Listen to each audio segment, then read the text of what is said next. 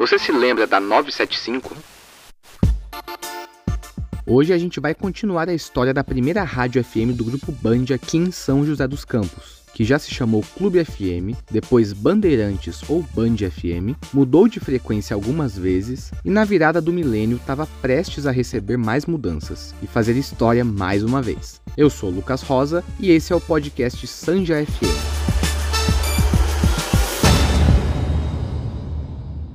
No final da década de 90, a Band FM de São José tinha adotado uma programação diferente do que tinha consagrado ela nos anos anteriores, saindo do segmento jovem para um estilo mais adulto, com músicas mais calmas. Só que em 1997 entra no ar a Band Vale FM em 102,9, que obviamente era do mesmo grupo e tinha um estilo muito parecido com a própria Band FM.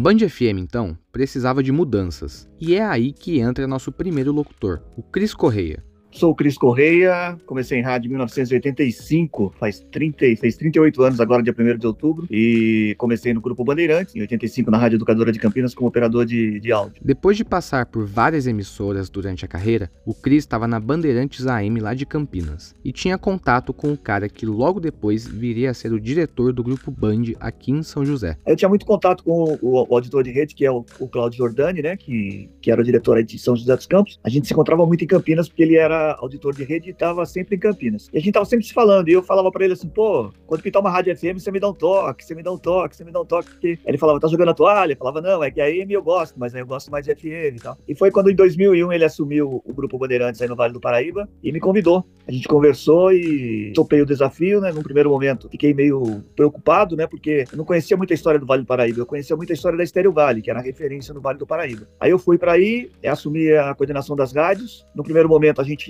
tinha duas, duas FMs, né? Tinha a Band FM, tinha a Band Vale, e tinha a Rádio Clube AM e mais três AMs espalhadas em Campos do Jordão, Lorena e no litoral. E eu cuidava dessas rádios todas. E logo que o Cris aceitou a proposta de vir para São José dos Campos, colegas já contaram para ele como estavam as coisas por aqui. Quando eu recebi a proposta de ir embora para São José dos Campos, o meu é, diretor, que era o Gustavo, que além de ser diretor é um grande amigo, amigo mesmo, né? A gente fez muita coisa junto. Ele falou assim para mim: Você tem certeza que você vai pro Vale do Paraíba? Eu falei: Vou, por quê? Ele falou assim: Porque lá o povo apaga a luz para almoçar. Eles desligam a rádio para almoçar, né? E os divulgadores nem passam lá. Eu falei, cara, mas é um desafio, né? Eu vou e a minha sala ficava bem em frente o estúdio, o estúdio de, da, Band, da Band FM, não da Band Vale, da Band FM. Ficava bem em frente. O estúdio da Band Vale nem era ali, o estúdio da Band Vale era em Campos do Jordão. Eu cheguei e vi tudo é, escuro, o software que eles usavam era um software americano, bom, mas que não tinha sido atualizado. Aí eu lembro que eu fiquei sentado olhando assim, e aí entrou o locutor da manhã, acho que foi a Silvana. A Silvana fez o horário da manhã, é, uma voz maravilhosa. Eu acho a Silvana padrão perfeito para Band.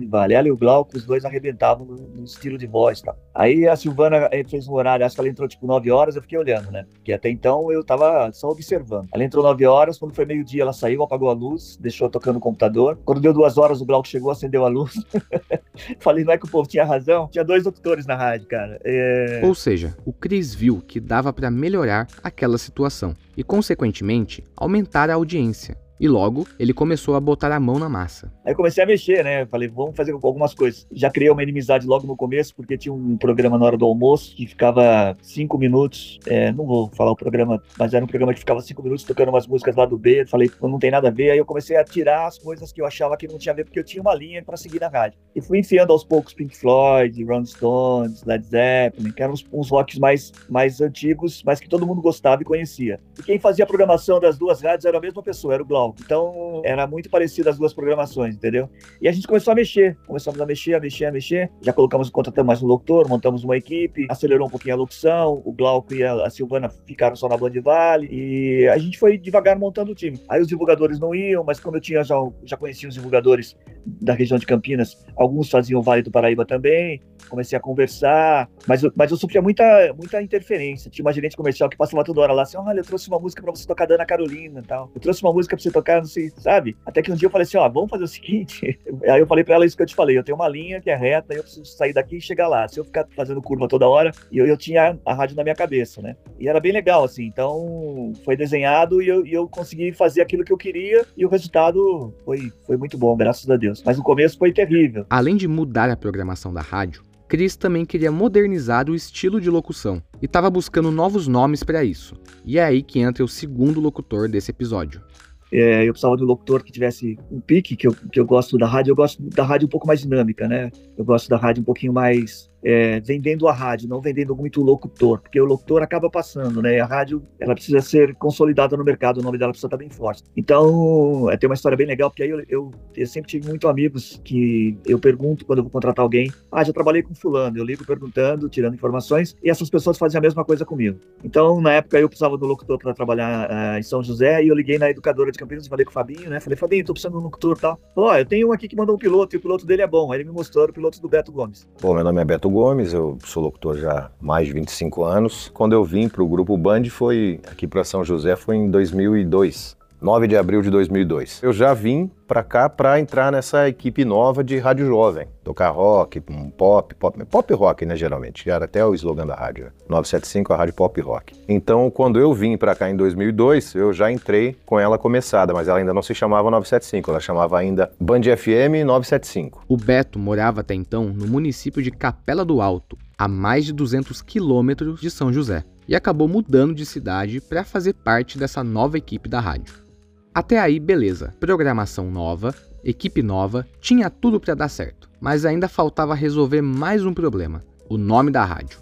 Que por ser muito parecido com a outra rádio do grupo, a Band Vale FM, causava problemas principalmente na hora de medir a audiência das rádios eu tinha um certo problema com a Band FM, porque a gente sabia que a rádio estava vindo bem, mas ela tinha problema de conflito de, de, nome, né? Todo mundo falava que eu via Band Vale, que tinha sido feito um trabalho de mídia muito forte na Band Vale. Então tudo era Band Vale. Então a gente sabia que a Band FM estava bem, num projeto que a gente fez de tra transformar ela numa rádio mais pop rock, para poder fugir da, da concorrência só que ela não, não aparecia no Ibope, né? não aparecia na pesquisa, não aparecia na pesquisa. Aí eu conversei com o meu diretor-geral e ele sempre me deu muita liberdade para trabalhar. Aí falei para ele que a gente tava, tinha problema de nome, né? Então tinha que mexer no nome. Aí nós optamos primeiro para ser Band 975. Band 975, que era o prefixo dela, né? Band 975. O nome ainda conflitava, o nome Band 975 ainda não identificava a Rádio Jovem. Muita gente ouvia a Rádio Jovem, mas falava, ouça Band Vale, mas era a, a 975. Aí então depois esse nome mudou para 975 FM, para tirar o Band, Band, Vale e tal, para desassociar total. No primeiro momento foi uma reação meio é, não muito satisfeita do departamento comercial. Pô, vocês são loucos, né? Vou mudar o nome, vou tirar o nome Band, que é um nome clássico, tem história, para usar um nome que não existe, 975. Mas, como eu te falei, o Claudio sempre me deu muita moral. E eu tinha um cara do marketing que também me ajudava muito nisso, que era na época era o Maurício Capaciuti, que era na, do marketing na época. E ele me apoiou e tal, e meu diretor falou: então vamos mudar. E a gente mudou, criou um logo novo, 975.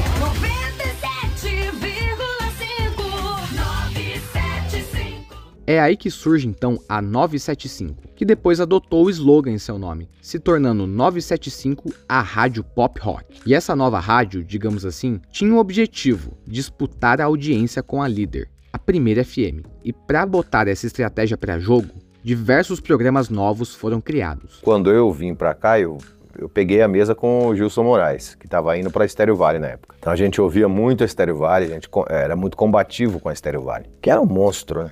E tinha lá toda uma equipe que era demais né, na Estéreo Vale, bacaníssima mesmo. E a gente queria é, fazer isso também no 975. E a gente começou a mandar bala. A playlist era legal, atualizada, a gente na época funcionava muito contato com gravadora, então a gente é, tinha muitas vinhetas de bandas, grupos, falando da rádio e tal, e rapidamente a 975 caiu no gosto da galera, assim. Dividiu mesmo o público, assim, da, da Stereo Vibe. Quem gostava mais de um pop pesado pro rock, eu via mais a 975. Né? E aí a, a, receita que funcionava na, Stereo Vale, que eram os programas lá da Chile, Eu Que Sei, essa interação com, com o ouvinte e tal, a gente também implantou lá na 975. Eu e a Chile, nossa, a gente disputava amarretadas, não é?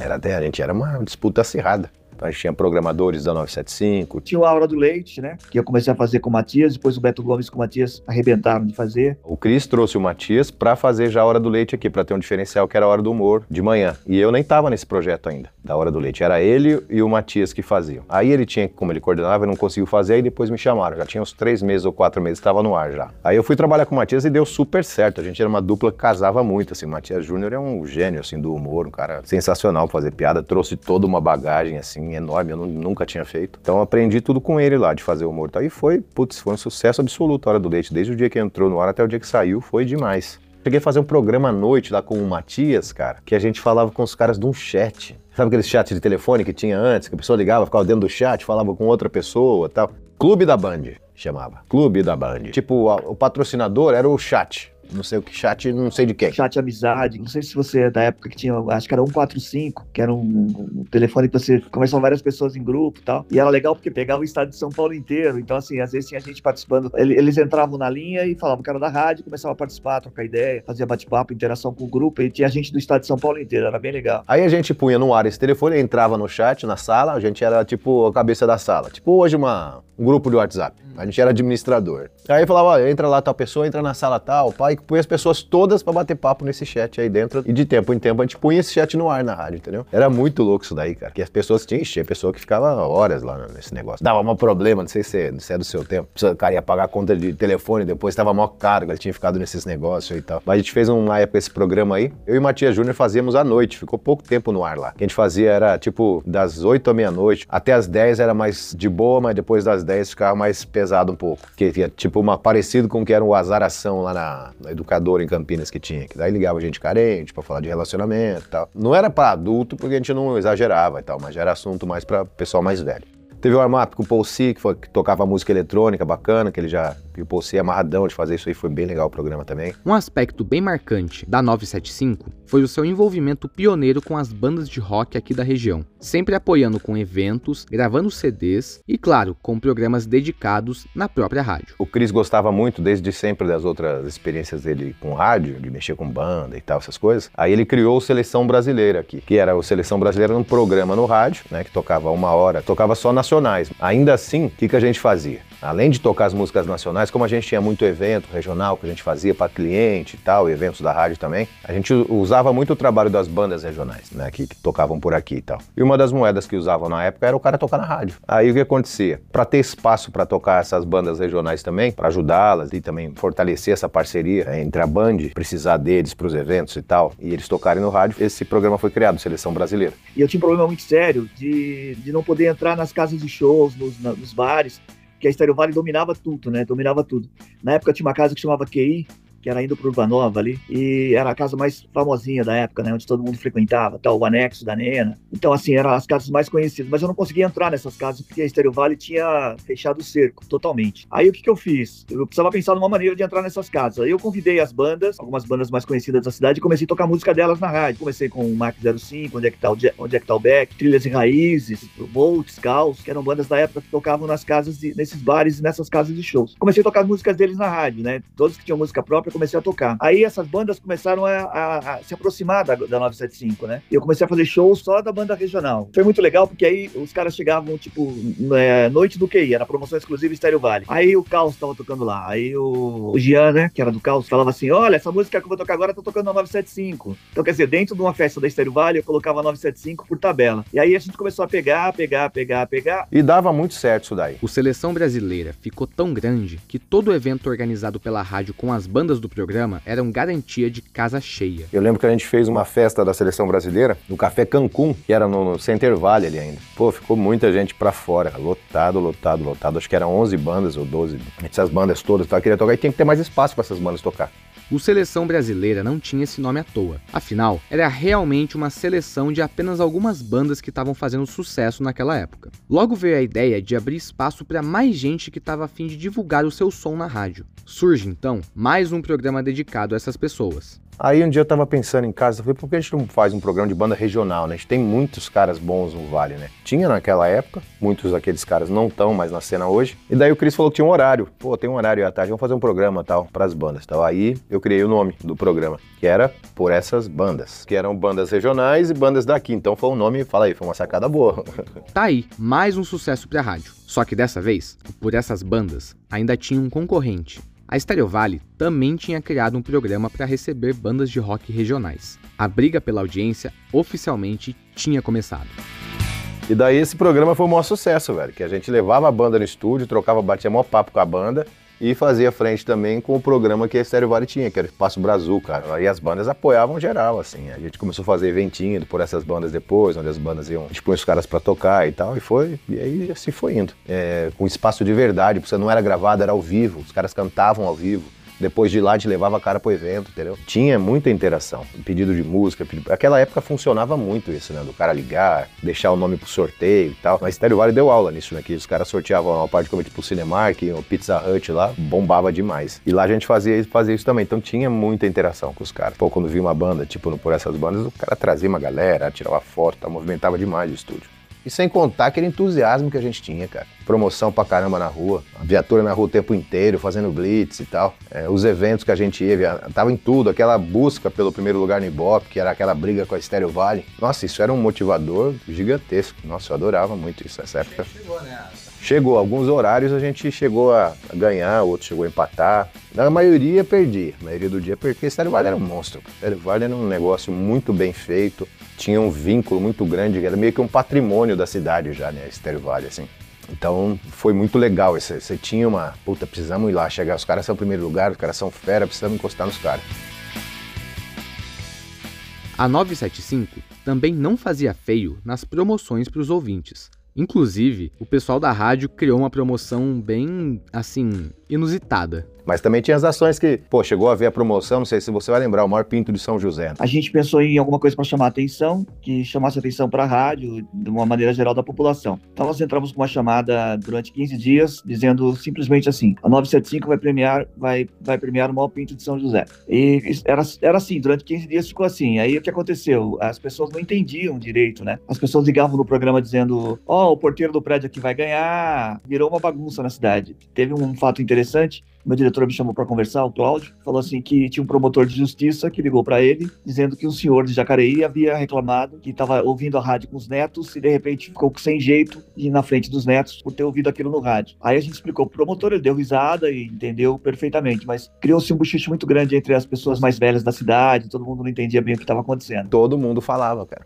Todo mundo falava dessa promoção aí. Imagina que loucura, uma rádio soltar umas chamadas assim do nada depois do suspense, veio a revelação do que seria essa premiação. Aí a gente entrou, compramos 200 pintinhos de, de um dia, né, de dois dias, sei lá, tinha acabado de nascer os pintinhos. E nós montamos umas regras, as pessoas tinham que retirar os pintinhos, assinavam um compromisso de que eram responsáveis por tudo que acontecesse com o animal. Fizemos isso individualmente, animal por animal, colocávamos uma anilha de, daquelas de correio na, na perninha do pintinho. Só que o pintinho cresce muito rápido, em uma semana a anilha está apertada. Então, como parte da regra, assim, toda sexta-feira a gente montava uma equipe de promoção em determinado lugar da cidade, dois dois, três lugares, e as pessoas que estavam participando iam até lá e trocavam a anilha. Então a gente colocava uma um pouquinho maior, conforme o pintinho ia crescendo, para não ficar machucando a ave, né? Então, assim, eu tive que várias vezes na, no negócio de defesa dos animais, que as pessoas faziam denúncia de maus tratos contra os, os animais, eu ia lá, mostrava que todo mundo tinha assinado o compromisso de que era responsável pelos animais. Então, assim, foi, foi uma coisa bem organizada a gente não teve problema. Quem não, não aparecesse com o pintinho lá estava desclassificado. E o prêmio era mil reais em compras do, do Walmart na época. Cara,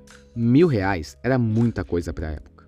Essa promoção ainda rendeu uma tremenda dor de cabeça pro Cris Correia, por conta das denúncias de maus tratos aos animais tive muita, muito, como eu já te falei, várias vezes na promotoria e tive muitos problemas com ONGs, né, que ficavam achando que a gente estava maltratando os animais. Tanto que no dia que a gente foi fazer o apurar quem tinha ganho, é, apareceram várias ONGs lá, o Ministério Público fez o que tivesse que contratar um veterinário, as ONGs também levaram o veterinário para constatar maus tratos, e os frangos que eles achassem que tivesse sido que as pessoas podiam dar chumbo, alguma coisa pro frango comer para ficar mais pesado. E eles iam fazer análise desses frangos. Aí eu lembro que no dia a gente parou para poder fazer a, a, final e chegaram várias senhoras lá com sacola na mão, assim, eu não, não, na princípio não tinha entendido muito. Mas aí quando a, a gente, a, a, partir do momento que a gente pesava o frango e aquele frango já não era o ganhador, as pessoas falavam, o que eu vou fazer com isso? Aí as senhoras que estavam lá já, já levavam embora. Então assim, a gente acabou ajudando de uma certa maneira. E as ONGs, eu não me lembro agora que ONG que era, nem quem era responsável, mas era um senhor. Ele falava que, ah, esse frango eu acho que tá com suspeita. Aí eles separavam o frango para depois fazer análise. E quem ganhou o prêmio? afinal de contas? Quem ganhou foi um cara que tinha uma, uma avícola, né? E ele sabia como fazer o frango crescer, enfim, ele acabou ganhando e pegou dinheiro, comprou tudo em carne e fez churrasco pra gente.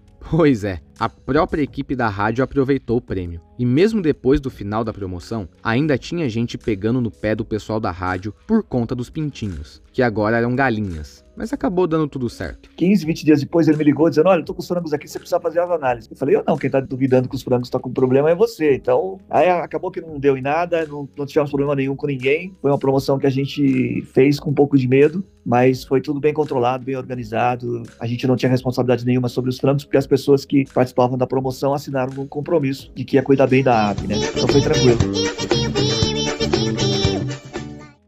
O sucesso da 975, infelizmente, não impediu que conflitos acontecessem dentro da emissora, e alguns acontecimentos foram causando problemas na rádio, como contam Cris e o Beto. Tem uma parte triste nessa história, eu vou contar essa parte triste. Isso foi em 2003, a gente montou a 975. Aí eu, eu contratei uma pessoa para trabalhar no grupo, eu, eu considero um amigo hoje, porque o tempo passa e as pessoas mudam, né? Contratei uma pessoa para trabalhar no grupo e essa pessoa depois acabou, é, quando a 975 estava é, montada, bonitinha, acabou tendo um papo com o meu diretor, que, que era o Cláudio, que me levou na época, e enfim, eu ganhava comissão sobre, sobre faturamento e, e aí acharam que meu salário estava muito alto e em 2000 finalzinho de 2003 resolveram me demitir. Eu fui demitido do grupo da, da, da rádio, com a rádio montada, bonitinha e, e passaram a coordenação para essa pessoa que eu tinha contratado. Quando mudou a coordenação, aí começou a ter muito problema interno, a 975, de, de comercial com artístico, porque criar promoção, criar evento, investir e tal. Lá havia muito esse negócio de ver o artístico como um gasto, não como um investimento. Mas na despesa, investimento. Como é que você vai fazer um show sem contratar banda? E nós tínhamos o quê? Já um alcance bom, bacaninha, a rádio estava funcionando legal, brigava já no Ibope e tal, mas aí batia muito cabeça. Eu saí da rádio em setembro, em outubro veio o Ibope e ela veio em primeiro lugar da audiência. E o Maurício me ligou na noite dizendo: acabamos de receber o Ibope, e ela veio em primeiro lugar e o trabalho é seu, porque com um mês a nova coordenação não não teria tempo de fazer nada, né?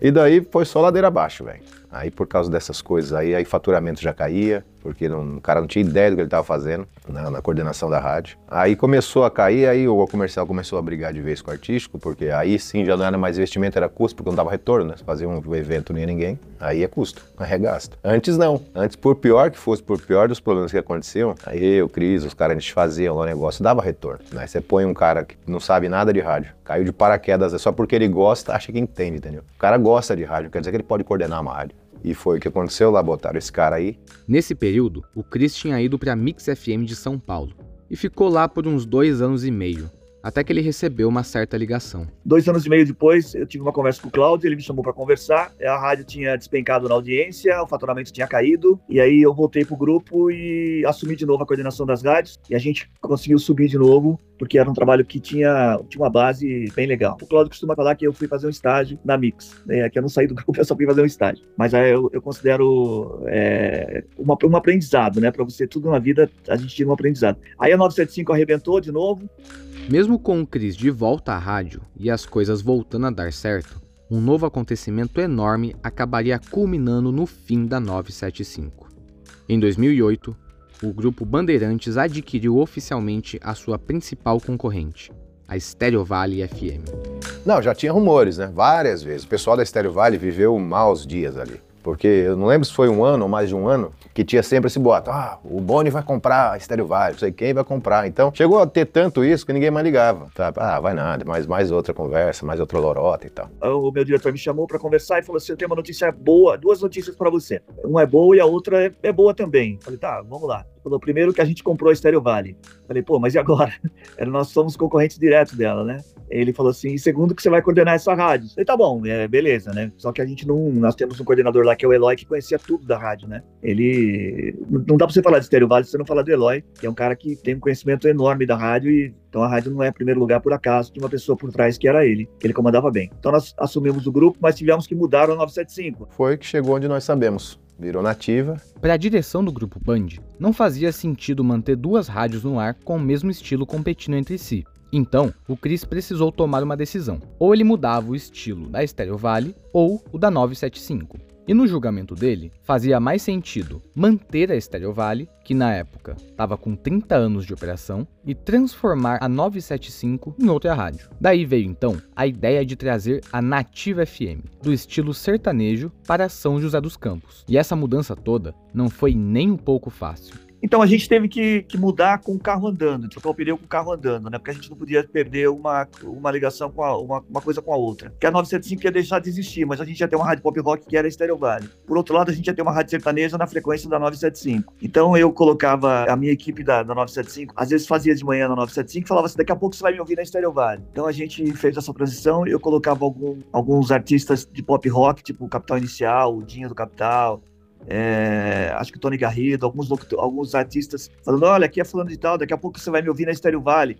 E ninguém entendia muito o que estava acontecendo. E aí, e, e, por outro lado, eu colocava artistas sertanejos falando na frequência 975. Daqui a pouco a gente vai estar tá por aqui. Então, assim, a gente fez uma transição com o carro andando, com as duas rádios tocando. Aí eu sei que um dia eu tava chegando na rádio, o Cris me chamou lá embaixo e falou assim: Carinha, tem uma coisa boa pra te falar. Fala aí, cabeça. Comprar uma Estéreo Vale. Falei, não, falei, sério. E agora? E agora, vamos fazer o horário de ir lá. Cara, a gente nem conhecia o estúdio, não sabia a mesa de som. Lá a gente usava um software aqui, lá era o Audio Volt, era outro software para tocar música, outra mesa de som. Nossa, tudo diferente. Sei que daí rolou essa parada, demitiram os caras que estavam lá, a maioria deles tal, e, e a gente foi pego de surpresa também. Assim, no dia 6 de maio de 2008, entrava no ar a Nativa FM São José dos Campos, e um ponto final era colocado na trajetória da 975, a rádio pop rock. Com o passar dos anos, a 975 acabou ficando cada vez mais escondida na história e pouquíssimos registros da rádio sobraram na internet. Você até deve ter percebido que esse episódio só teve uma vinheta da rádio. E isso foi tudo que eu consegui resgatar depois de 15 anos do seu fim. Então, se você tiver alguma lembrança, como um adesivo, algum prêmio que você ganhou da rádio e principalmente alguma gravação da época, manda uma mensagem lá no nosso Instagram, o SanjaFM. Quem sabe você não ajuda a manter viva a memória dessa emissora, que foi tão legal aqui na nossa região e acabou ficando esquecida por muita gente. Mas foi um bom, um bom momento, cara. E uma das coisas que me deixava muito feliz, quando eu chegava em São Paulo, no, no Grupo Bandeirantes, lá na, no Morumbi, tinha uma, um painel na entrada do grupo, com todos os logos das emissoras do grupo e um dos logos era da 975. Então, assim, eu me sentia, sabe quando você se sente pai da criança? Assim, tipo, esse é um filho meu. Era uma coisa que a gente tinha criado em São José e que tinha o respeito do grupo, né? Tinha aceitação do grupo pelo resultado que ela, que ela deu, pela posição de bop que ela alcançou. Tudo que a gente fez na 975 foi uma coisa muito legal. Sem dúvida nenhuma, foi a época que eu mais gostei de trabalhar em rádio, foi a época da 975.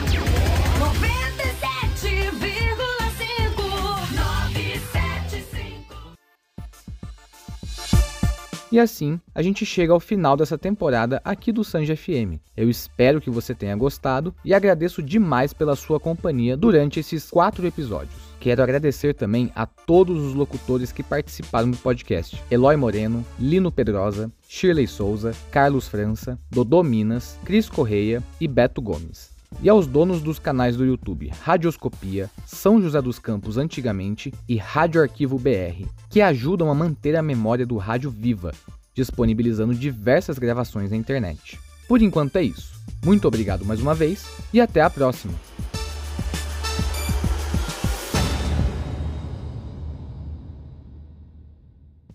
Podcast Sanja FM tem a concepção e edição de Lucas Rosa, a identidade visual de Rogério Barbato e a supervisão de Celso Meneghetti.